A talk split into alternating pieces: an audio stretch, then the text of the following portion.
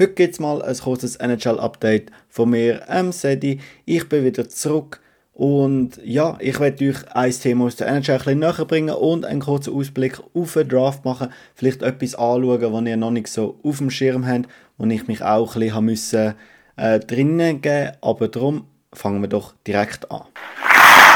Wir haben einen Buyout von den Vancouver Canucks. Sie machen einen Buyout mit dem Vertrag von Oliver Ekman Larson. Er hätte noch einen Vertrag für die nächsten vier Jahre gehabt, über jeweils 8,35 Millionen pro Jahr. Der Vertrag hat er am 1. Juli 2018 mit Arizona Coyotes unterschrieben. Er ist zu den Vancouver Canucks in einem grossen Trade gekommen. Mit ihm ist unter anderem der Connor Garland auf Vancouver gekommen. Zu den Coyotes sind drei Picks gegangen, der Russell, der Beagle und der Louis Erickson. Das sind drei sehr schlechte Verträge von den Vancouver Canucks, die sie dort haben können wegtun. Aber das Problem ist halt die drei Verträge sind nur ein Jahr noch gegangen. Der Vertrag von Oliver Ekman Larson ist zum Zeitpunkt vom Trade nach sechs Jahren gegangen und jetzt nach zwei Jahren haben wir da einen Buyout. Ja, schwierig sicher für Vancouver Canucks. Und sie zahlen auch eine kleine Buß. Sie haben jetzt ein großes Dead Cap für die nächsten paar Jahre. In der nächsten Saison haben sie Dead Cap von 100.000 für den Vertrag. Das ist nicht. Das Problem kommt nachher. Sie haben nachher 2,5 Millionen im einen Jahr, dann haben sie zwei Jahre lang 4,7 Millionen Dead Cap und nachher bis 2031 jeweils 2 Millionen pro Jahr an Dead Cap. Nur wegen dem Vertrag, wenn man den buyoutet hat.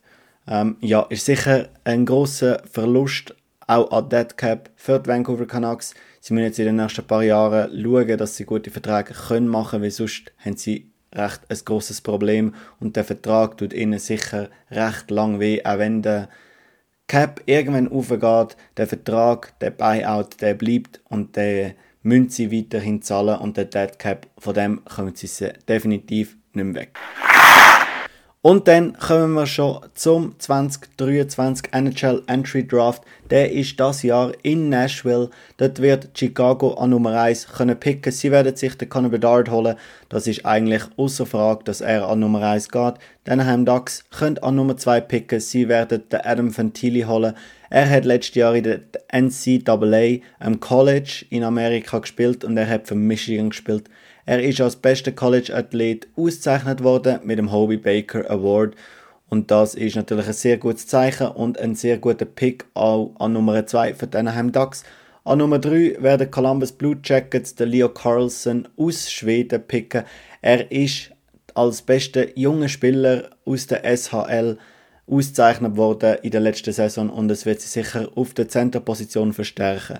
Die grosse Frage ist jetzt, wer an Nummer 4 erstens pickt wird und zweitens auch picken wird.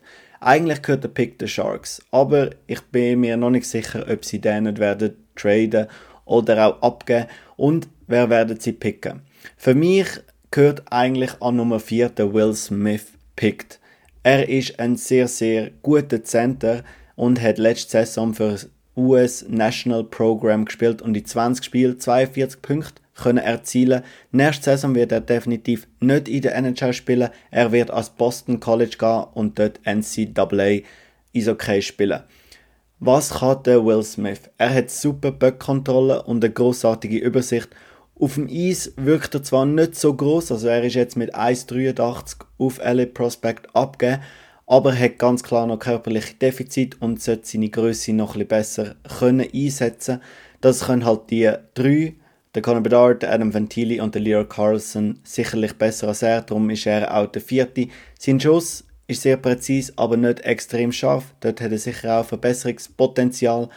Und jetzt die grosse Frage, also nochmal zurück zum Will Smith. Schaut seine Highlights an. Das ist ein mega cooler Center, großartige Übersicht, coole Pass, coole Tricks, kann seine Gegenspieler mega verladen.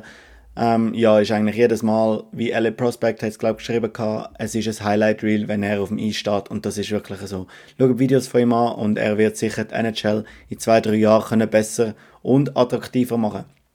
Wer wird ihn picken? Das ist jetzt die große Frage. Sharks haben den vierten Pick, aber ja, ich weiß nicht, ob sie ihn holen. Wenn sie den Will Smith holen, werden sie ihn in zwei bis drei Jahren können in der NHL einsetzen. Die San Jose Sharks haben aber noch nicht alle Anzeichen auf Rebuild gestellt und das müssen sie machen, wenn sie ihn würden wollen picken, weil dann in zwei, drei Jahren ist er eine sehr, sehr gute Ergänzung über die Mitte, weil dort haben sie schon zwei Verträge mit dem Thomas Hurdle und dem Logan Couture, wo langfristig bei den San Jose Sharks werden bleiben und Centerposition können ausfüllen. Dort noch der Will Smith drin tun als potenzieller Drittlinie-Center ist extrem, extrem gut. Und das wird San Jose Sharks sicherlich langfristig gut aufstellen. Die Frage ist jetzt nur, gehen sie diesen Sommer in Rebuild? Wenn ja, dann picket der Will Smith. Wenn nein, tradet der Pick weg und holen für die nächste oder übernächste Draft, holen dort Draft Capital und dann gehen von dort, weil das macht keinen Sinn, wenn ihr dort den Will Smith holt. So, das wäre es von dem kurzen NHL-Update, vor allem mit dem Update aus Vancouver und einem kurzen Ausblick für den Nummer 4 Draft-Pick und dem Will Smith. Was denkt ihr über den Will Smith? Habt ihr ihn schon mal gesehen? Habt ihr ihn auf dem Radar? Oder ist für euch jemand anders der ganz klar Nummer 4 Spieler? Schreibt mir das doch da unten irgendwo in die Kommentare. Hat so eine Funktion und dann können wir gerne über das diskutieren. In den nächsten paar Woche wird sicher auch andere Spieler im Mittelpunkt drücken und ich werde die auch noch neuer anschauen. Bis dann, merci fürs Reinhören und tschüss.